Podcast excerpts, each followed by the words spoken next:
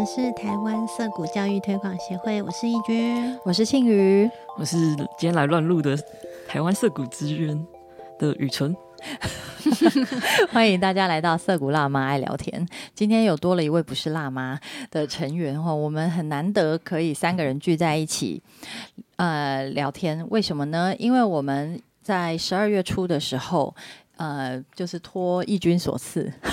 义军纠团，然后我们去看了一场电影，叫做《小小》。哎，这一场电影其实也要谢谢哑铃，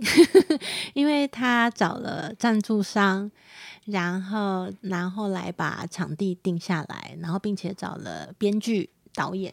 哦，对，跟女主角林品彤，然后还有李佳燕医师，李佳燕医师来做映后座谈。嗯嗯嗯嗯，哎，我们看那场其实是特映会了，对，包场的电影哦。那个时候抢票就是多亏义军有帮我们抢到，所以我们才能挤进这一场一起看哈，是也是满座。对，所以那个我帮大家就是介绍一下，呃，小小这部电影好了。那这部电影呢，它是讲述一个一位叫做小小的女孩，诶，小是大小的小，然后另外一个小是破晓的小。好，她呃小学五年级，她是在台北，呃，故事背景是发生在台北市。好，然后她是一位活在自己世界的女孩。那因为她呃一个令人揪心的秘密，她在学校被同学霸凌孤立。那她的妈妈呢，也把她就是视她为一个大麻烦。那爸爸在哪呢？是在国外长期工作，所以呢很少回来。那甚至有的时候回来就嗯匆匆忙忙又离开了。在这些角色里面呢，只有小小的呃班级导师保罗好像可以理解，并且就是舒缓小小的情绪。可是呢，有一次台风天的时候，小小就看到了妈妈跟班导保罗的秘密，所以就从这个场景呢发展出来后面一连串的呃故事。对，那呃，虽然电影里面没有特别提到小小他自己的秘密是什么哈，但是我们就是透过呃电影的介绍，然后就会知道说，哦，原来小小他吃吃药是因为他呃被诊断出是呃过注意力不足过动症，也就是 ADHD，所以他有在服药。然后在电影里面呢，对这个部分也有蛮强烈的一个描述，就是他妈妈都会。打一个那个综合果果菜汁，对，然后把药加进去，混药给他，然后他好像也没有很爱喝吧？哦，对他超他很不喜欢喝，哎，对我记得他好像在家里也有练习，想要就是不吃药。嗯，对，他是怎么跟妈妈说的？他说我想要控制学习控制自己不吃药的方式。嗯，感觉他在讲说自己要练习不吃药的时候，就那一段是。因为他在学校有什么有一些状有一些事件，然后学校就是说要他要回家待这三天，就是暂时不能来学校。然后他那三天就想说他要练习不吃药嘛，可是还是跟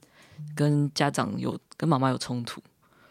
然后在那个情况下讲出了这句话，然后就觉得他好像也很认真，很很努力，很努力的想要让自己嗯好好的管好自己的行为，可是他就是。没有办法做到，对啊，就是在在那一段的时候就觉得，嗯，他们他其实他现在的能力就可以做到的是大家还不能接受的范围，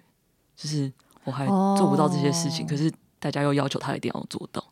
哎，等等，我们有先说那个暴雷警告吗？哎，直接爆雷，好像没有哎。哎，我们在节目介绍的时候补一下，好了，好好，马上就进到这个。那我们就可以现在来安心分享一下，大家各自就是对于这部电影呃印象最深刻的部分。好了，谁要先来？刚刚雨辰讲的，这就是他在家里待的那三天。我觉得那三天，他跟他妈妈两个人都好痛苦哦，因为他是他，因为他不没那三天他没有要吃，他不想要吃药嘛，所以他就是整个人好像都是就是整个很亢奋的状态。哦，他们两个一直玩，一直玩，不睡觉，对不对？不是因为妈妈不睡，不小孩小小不睡觉，然后妈妈就只好就是陪着他玩，也没有逼着他去，得要休息。然后最后小小熬了一整夜到天亮了，然后他已经已经睡着了，他妈妈就很故意哦，就是摇他，把他叫起来，说：“你给我起来，继续玩呢。”你不是说要玩吗？这样 对。哎，其实我我对这部电影就是最冲击我的，也是他们母女关系。我我想可能是因为我们我就是从小孩呃学进入学龄开始都一直在实验教育嘛，所以我比较难以体会到说，呃，像这种个人特质比较强烈，然后需要有呃医疗或者是呃老师特别辅助的孩，呃，就是有特殊教育需求的孩子，他在一般的这个传统学校里面的环境会是会是怎样的？这个这个部分我是其实不太了解，因为我都是在实验教育的现场嘛。那我碰到的家长们啊，也都是就是跟孩子们非常亲密，然后有什么事情都可以好好讲的的一个状况。所以这部电影最冲击我的部分是在这个亲子互动。我觉得那个呃小小跟妈妈之间的冲突那个强度，然后还有就是互相不理解的程度。这是让我就是看了是还蛮难受的啦，在整个观影的过程当中。对，因为在那一段里，其实你就可以哦。第一个是，我觉得在实验教育里，也并不总是家长都这么的温暖。对，比例上来讲是比较多，没有错。对，然后但是涩谷是一个快乐同温层。对，对，我觉得家长很温吞，有没有？无论如何都是温吞的的大人，然后对小孩子就不会那么尖锐。我觉得，其实我觉得在看小小的时候，嗯，看妈妈，她就很希望孩子是可以跟。跟得上学校，然后学业成绩很好，就是很一般、很一般的父母，有那种望子成龙、望女成凤的那种很一般的父母哦。然后希望孩子，嗯嗯，可以有成才，对成才这样子。但是其实小小的状态就是很。就是比较难，因为因为他的 ADHD 的关系，那他要光是他要这样坐下来写功课什么的，其实就会很辛苦了。对啊，哎，其实他在学校老师给他真的很大的空间哎，嗯，我我看了也是蛮蛮瞠目结舌的，就是呃，他他包括他在那边打。game 打玩玩那个电动啊，或者是然后一直发出声音，声音 椅子干扰，其实对于上课的进行、课程进行都是一个干扰。然后，但是老师好像就是什么事都没有发生。这这个是在保罗的课堂上啦，在其他老师的课堂上怎样，我不知道。对，那不也不晓得是不是因为保罗跟妈妈的这个特殊关系，哎，怎么样？对对啊，我觉得那个铺陈好像，哎，难道他们的关系是为了要让保罗看看起来就是让他当个好老师，让他当个好人？对，所以所以把这他们的这个中感情线也写进去嘛？哦，怎么样？这一段你不满意是不是？就觉得这一对 C C P 有点卡。那个他们还有一场戏是呃，就是保罗妈妈跟小小三个人去露营嘛。哦，对啊，然后保罗就完全是一个父亲的角色，在陪小小玩。哎，真的很卡哎！我觉得男生才不会那么想要跟小孩玩嘞，又 不是自己的小孩。我认真哎，说不定他是为了取悦潍坊啊啊！潍坊是小小的妈妈啦。我以为你说为了取悦小小，所以跟妈妈在一起。不会啦，不是我，我觉得他还是嗯蛮恋爱脑的，嗯，有可能，有可能，对对对。我觉得整部戏是保罗最贴近小小，嗯，就是他照顾小小的感受。对，就是他角色是真的模糊了，就是他有用老师的方式去。想办法去理解小小，然后他也很想要很靠近的小很靠近小小的去去协助他小小跟妈妈之间的一些冲突。嗯，有。对啊，对，包含那小小在电梯里有一幕，他去倒垃圾，对，啊，他在电梯里怎么了？他乱按电梯，他每每一个都按，然后就跟邻居有冲突，对，然后然后最后整个垃圾他把它撒在地掉，上，撒在地上。对，哎，对，嗯，然后导致于他妈妈回家的时候，然后那一天晚上是妈妈跟老保罗去约会，嗯，然后回家时候看到垃圾从那个电梯里这样延伸到那个门口进来，玄关进来家里这样子，然后妈妈就整个大爆炸，嗯，然后说：“我教了你多少次了，跟你讲了多久了，电梯不要每层楼都按。”然后整个妈妈爆炸，我想在那个时刻我也爆炸，要清要清乐色，我真的，会爆炸。而且他们其实就是因为那个人物设定啊，小小他们家其实是在呃就是中中产阶级，然后台北市，所以经济情况应该不错。然后住在那个那个房子看起来也是很好的房子，新的，嗯，对对对。所以说，嗯啊，然后妈妈往来的对象，还有包括在学校里面其他家长，看起来都是就是蛮有一定的一个社会经济地位。嗯，的家庭哦，然后大家就是都打扮的好好的啊，然后所以在这整个环境底下啊，我觉得就是更凸显出就是对于小小这样一个特别的孩子，他会有一个很强的压迫，因为他就是做不到那些呃漂亮的表现表面，嗯，嗯对他没有办法让自己符合呃符合这个这个中产阶级，然后大家都是啊成绩好，然后要孩子要多才多艺。对对 对这样子的一个状态，然后他就会一直失败，一直挫折。嗯，嗯，对啊，整部片其实对妈妈也是哎、其实整部片妈妈一直表现出很挫折，然后孩子达不到，不要说达不到他的要求，他我觉得他好像就是心中会有呐喊着：“你不要再给我找麻烦了。”嗯，对就，那种感觉，就是在有一幕是去学校，因为他打了同学，他在那个他考试的时候、哦有没有？他把、他、哦他把大闹考场对大闹考场，他把桌子整个推翻。嗯，对，然后，然后那时候他们开家长会，我觉得那妈妈在那一刻整个很崩溃。但是妈妈在，其实妈妈在整部电影里常常是很崩溃啦，就是、就是大崩溃、小崩溃、中崩溃。各种不同的崩溃，因为其实妈妈她另外一个，我觉得电影可能也想要表达一个类单亲妈妈要照顾有这样子特质的孩子，真的是非常的辛苦。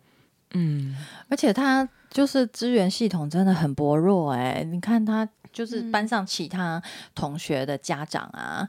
他们的态度其实是很冷漠、很疏离的。他就觉得说：“哎，你你家孩子这样子是你们家的事情，不要来影响我们，你不要来影响我家小对孩。”他你影响到我的孩子的受教权了。对对对对，好像就是说每每一家的小孩都是各家自己的事情，然后他们完全不是一个互相支持的系统。对啊，这个我觉得这个在大城市里面也很明显，就是你你养了小孩，好像就是很很孤单啊，然后尤其是妈妈啦，她好像所有的责任都在妈妈身上，然后出了什么事情，大家就是只怪妈妈。对，这个也是整部电影一个很沉重的感觉。嗯，嗯嗯嗯，我觉得也是，就是妈妈那边就会觉得，为什么我是一个大人要去扛整个小孩的状况，就会觉得小小的环境是他在学校里面是遇到跟他一样大的同才，那其实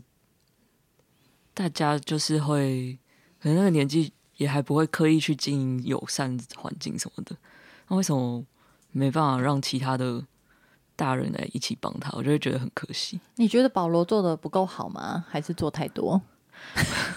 我觉得他很努力耶，可是他的界限太模糊了。嗯，就是我觉得在这种环这种状态下，想要帮忙的老师应该都会超出原本界限一点点。可是他有没有自己拿捏好到哪里啊？可能这个就每个人不太一样。嗯，对啊，嗯你以前在就是做教育工作的时候啊，有嗯。有遇到一，我记得你也是有遇到过，呃，比方说有过动特质比较明显，还是？嗯，有有遇过，嗯。然后也是在那种比较嗯需要有课堂的环境，就不是在社谷的时候遇到。然后嗯，我觉得其他老师对他也会就会觉得哦，他就是可能会让大家很困扰，让老师觉得困扰那种。然后其他老师有也会明显表出表现出困扰的样子吗？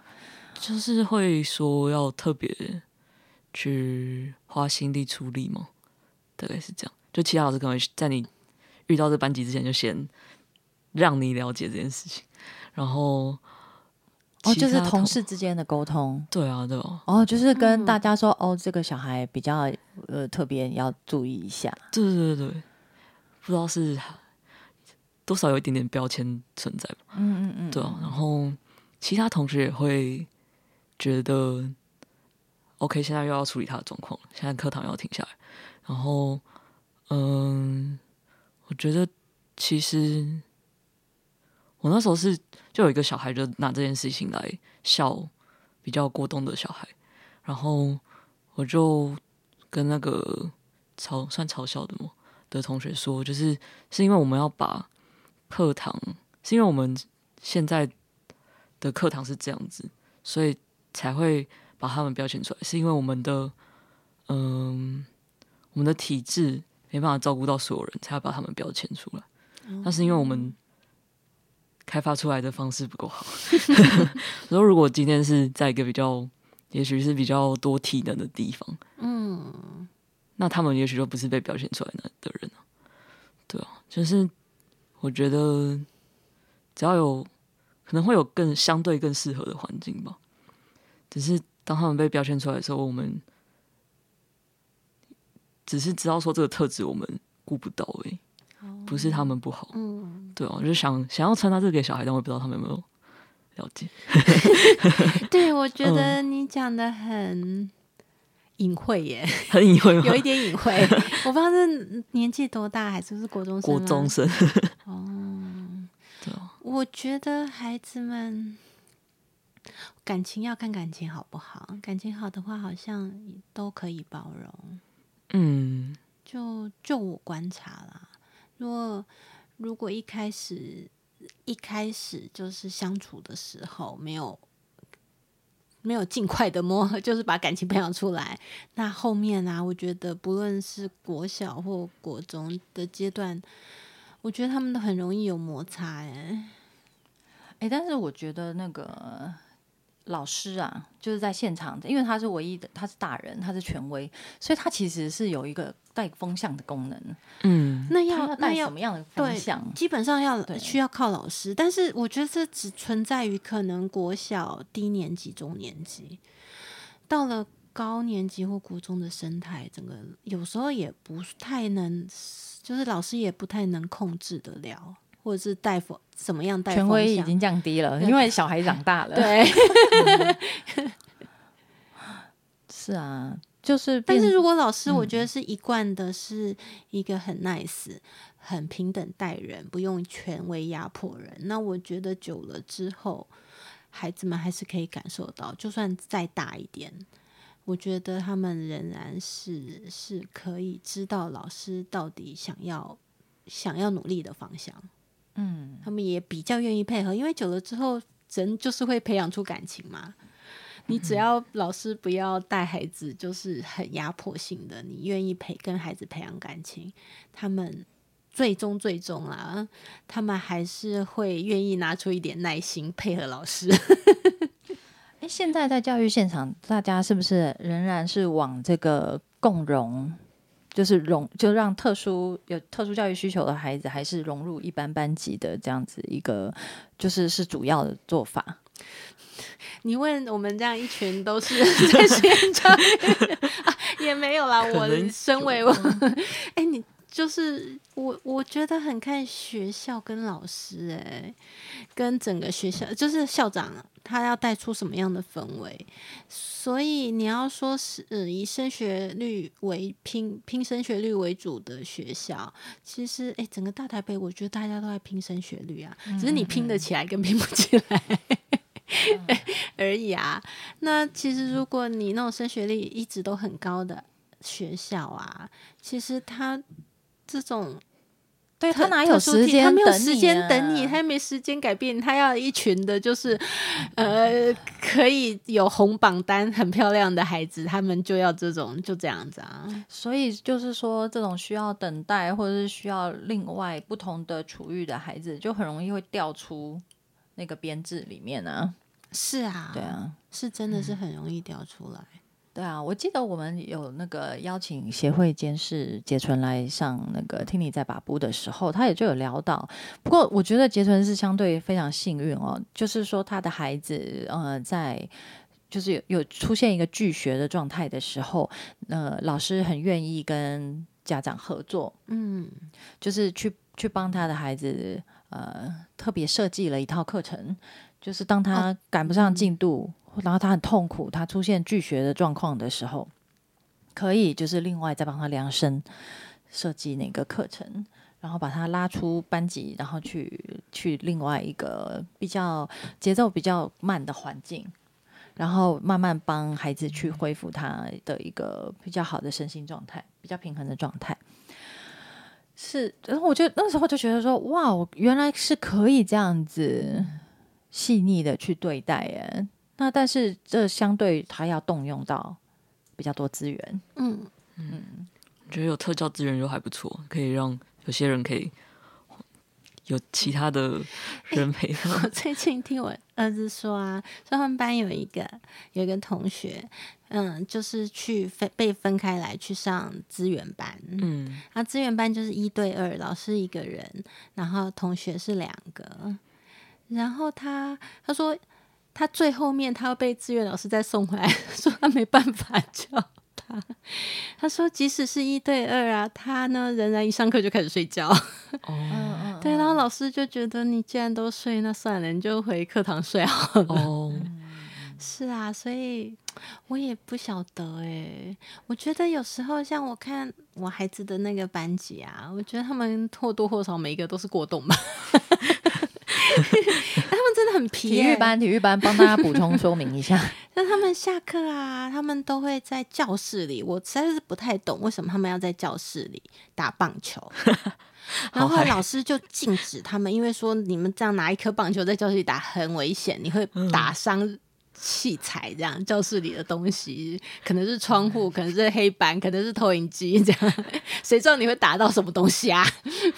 然后后来他们就有一天，我小孩就说，请我帮他买那个保利龙球，就是去文具店买那种，他还跟我指定哦，大概八公分买一个，十九公分买一个，十公分买一个，有这么多尺寸吗？有哎、真的有。然后我说你要保利球干嘛？保利龙球干嘛？他说哦，因为我们不能打棒球啊，不过保利龙球比较轻，所以我们打保利龙球 是 OK 的，好聪明哦，这样不会打破东西耶。对，就不会打破东西了。那表示说他们还是有大量的要活动的需求哎、是啊，所以才会在教室里面冲扛冲旁。对对，他们就一上课就睡觉，然后下课在那边打打球这样子。是啊，上课睡饱了，精力旺盛。那那股那个精力，尤其是青春期的孩子，那个那个能量那么大，请问一下，这个要去哪里发泄？很多小孩他可能就会变成容易起冲突，嗯，起冲突，然后或者是说他就去跟外面的朋友混，对，因为我真的觉得吼，你要从早上七点半好了，一直做到第八堂课。以前我们到我啦，我这个年纪到国三的时候是留校留到八点半晚上，现在私校也是，他们也是从国一开始，就是到八点半九点哎、对，据说那个维差 中学 就是国一开始就是这样啊。然后我就觉得，要女生这样做，可能还有办法做个十几个、十二个小时。那我觉得要一群，要要有一些有一些男孩子们对男孩子应该真的很辛苦吧？那当然，可以想见他们多么压抑。要这样一直坐着，然后就是一直学科、学科、学科的学习。对啊，哎、雨纯之前在课堂上面也都需要管秩序吧？嗯，那个国中的孩子，他们坐得住吗？他们有没有就是像那个义我没有军他们小孩班上都在睡觉，哦，碰到小孩在睡觉的时候，你们都怎么办？我没有很擅长讲述式课程诶，我都比较带带那种讨论或是哦一，段一段的，所以他没办法连续讲话一个一种一节课。他们没办法睡觉。对啊，好，诶，这个嗯、呃我们看的这一个场次啊，有李佳燕医师的映后座谈，然后哦哦，对对对，刚刚义军有提到有导演、制片，还有女主角小小饰演小小的是林品彤，也有到也有在现场嗯来做映后座谈。那个林品彤本人真的跟小小的角色真的差很多哎、所以她得到这个女主角奖金马奖女主角真的是实至名归哦，我都真的是吓坏了，有被他在电影里面的表现震震撼到。对，所以说大家可以就是进戏院，哎，不知道节我们节目播出的时候他下档了没哈？但嗯是但是应该之后在串流什么的都，应该都还有机会看到吧？嗯，有可应该有可能啊，嗯对啊，是可以去看看那个这个非常特殊的一个孩子题材的电影。那呃，我我们那一场，我们那一场有碰到李佳燕医师也来分享，因为李佳燕医师他在去年底的时候，他出了一本新书，叫做《我期待过动而被赏识的那一天》。那刚好就是佳燕医师都呃，佳燕医师是在高雄啦，他是一个有一个诊加医科的诊所。可是呢，不知道为什么 他碰到好多来求诊的，其实是家长，就是也碰到很多就是小小朋友在学校有很遇到了学习的障碍啊，或者是也是有在服药的这些问题，然后去呃寻求呃李医师的一个专业的意见什么的。但是李医师真的很有趣，呃，在李医师的粉妆上面也常常分享他的一个看诊的呃过程，还有他的心得，以及他他其实这些都有写在我期待过冬儿被赏识的那一天这本书里面。然后你会觉得说，哇塞，那个李医师简直就像是心理咨商师啊！对，我们那天现场在做那映后座谈的时候，我熊熊以为他是心理咨商师，不是，他其实是加医科的医师。然后，呃，他在呃书里面分享的这些，全部都是就是家长来求诊，带着孩子来求诊的时候，那个李医师就他常常要对谈的是，其实是家长，他觉得孩子没有什么问题，好，然后大部分都是其实家长过不去，嗯，就是、嗯不能接受。对，孩子原本的状态，就是孩子就是长这个样子。嗯，反反复复都在问李医师同样的问题，然后李医师就觉得很头痛啊啊！我都讲过那么多次了，我到处演讲，哎，我觉讲到 口水都干了。我觉得可能他接触到比较多这样的孩子，所以他就是我觉得我对硬后还比较有感觉嘛。就听到李医师说，嗯、他说到很多小小在小小里面，他看到很多他遇到孩子的其中一些事件嘛。然后，嗯、我记得他有说，就是很多时候都是其他小孩去刺激小小，然后可能小小本身的就是他的状态就是会，呃，让事件变得比较激烈一点。对他的情绪反应啊，或是一些行为会比较大，然后可能其他小孩就比较知道说，呃，捉弄一下别人是不会造成巨大的事件，对，所以最后小小在被处理的时候，就是老师啊可能去问他说到底发生什么事，他也说不太清楚，或是也没办法，嗯、真的说出来说是事件怎么发生。就把前因后果说的比较清楚明白的给老师听，这样子。对，他只对他那时候他只说后面，他跟他前面他没有。哎，对啊，为什么我都觉得很奇妙？为什么他重点完全在自己做了什么？完全没有讲到他没有为自己争取。对，哦，但是其他小孩感觉都一般来讲都大概可能会有这这个能力嘛。会有推卸责任的能力，他不是他不是我的，对天的，对啊，可是他也没办法抓到这一点，所以就会让自己处境更艰难。嗯嗯嗯，对啊，看了都替他着急哎，嗯，因为你不在现场，就是这些家长啊，都是回家以后才听小孩转述啊，还是怎么样？当然就是避重就轻的讲。对啊，嗯，其实你很难还原。事件的原貌到底是如何？嗯，然后到底那个正义是什么？对，嗯，那时候李佳燕医师就说他在诊间就会去问小孩说到底发生什么事，然后听小孩讲。然后我就想说，确实在学校里面，在一般的学校里面，可能就是把嗯事件最明显的就是参与者叫来问问看到底是怎么一回事，可是。真的可以达到，真的可以理清整个事件发生什么事吗？就会觉得好像在学校就还蛮难做到。然后我那时候是想到，我那时候就会想说，那我们有没有？我现在在涩谷嘛，那我们这里有没有办法，就是真的去听到每个孩子要的想，他们对事件主观的想法是什么？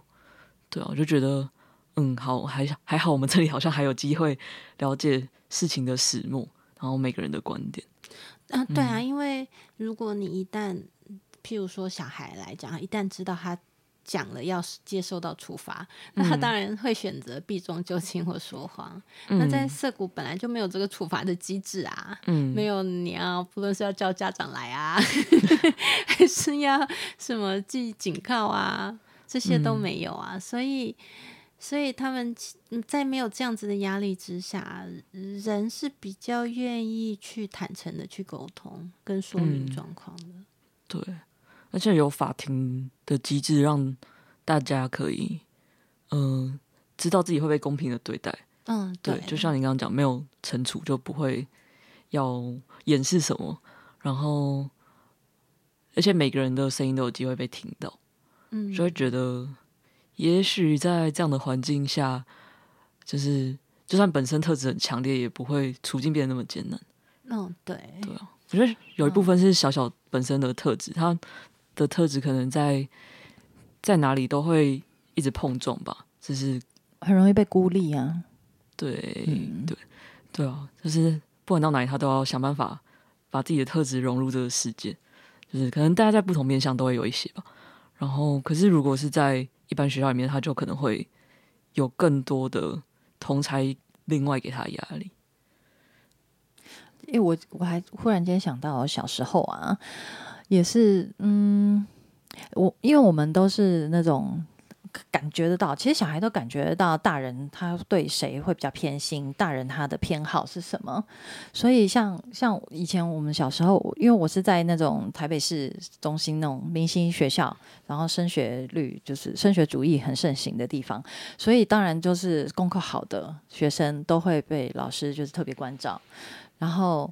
嗯，我觉得这个也是教育现场一个很大的问题，就是说，呃，变成小孩他都。他都是以讨好大人为目标，然后如果是比较社交技巧就是比较没有那么灵活的孩子，或者是说他可能就是办不到，他他没有办法去捉捉摸大人的喜好，或者即使他知道他也做不做不到的时候，那个挫败感，然后以及呃没无能为力，我觉得那个像小小在整部电影里面他在。呃，学校里面那种无能为力的感觉是非常强烈的。对，那我觉得，不管是父母啦，还是教育工作者啦，那个这些这些人呢，这些大人其实很重要的一个任务是要赋能，就是 empower 这些孩子，不管他的个人特质是什么，他今天来到这个世界上，来到呃这个家庭，或者是来到这个学校，他都是在为了之后加入整个嗯更大的社群做准备，所以他必须要能够培养出自己的力量，然后他要。用什么样的他他要在这个整个社群他的位置是什么？然后他要如何贡献他自己的力量，让自己就好觉得是一个有用的人？我觉得整个呃整个教养跟教育的系统啊，在我我们啦，我们这个社会在这一方面做的真的是远远不够诶，就是说，小孩经过了不管是家庭啊还是学校的这一整个过程，反而是。一个很无能为力的状态的时候，对啊，我觉得这个是，嗯，我们不管是在看《小小》这部电影，还是在看家燕医师的书，呃，这些作品之后，我觉得也最迫切要来改变的一个状况啦。对啊，好，关于这部电影，还有什么想说的吗？我有 有，我那个要结结局的时候，我一直问雨纯，我说保罗，保罗他最后有没有被放出来？对，我觉得导演把他断在这里，让我觉得有点生气。就是，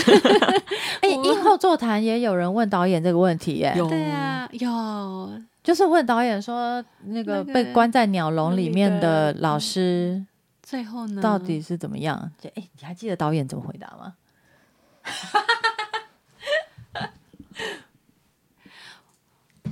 导演是不是说这只是一个象征啊？对，导演说这只是一个象征，然后我就说：“那你告诉我啊。”他是不是说什么？因为他小小还是希望对爸爸有很大的期盼，然后对对对，他不想要家庭还是完整的，对，不希望爸爸换人做之类的，不希望保罗来取代这个角色。虽然保罗可能是最靠近他内心的人，可是他。还是会不想要他这么的近，或是取代什么重要的位置。是，而且他就直接跟保罗就讲的很小小啦，他就直接去就是打也也不是，就是精神上面打了保罗一巴掌啊。他就跟他说：“我妈不会选你的啦。”所以这。这个电影里面的小小真的好成熟哦，他其实都看得出来大人在干嘛，嗯，大人想要什么，对啊，只是小小他并不是一个特别会讨人欢心去取悦大人，他的这个他他他不是这样子的孩子啊，嗯，对啊，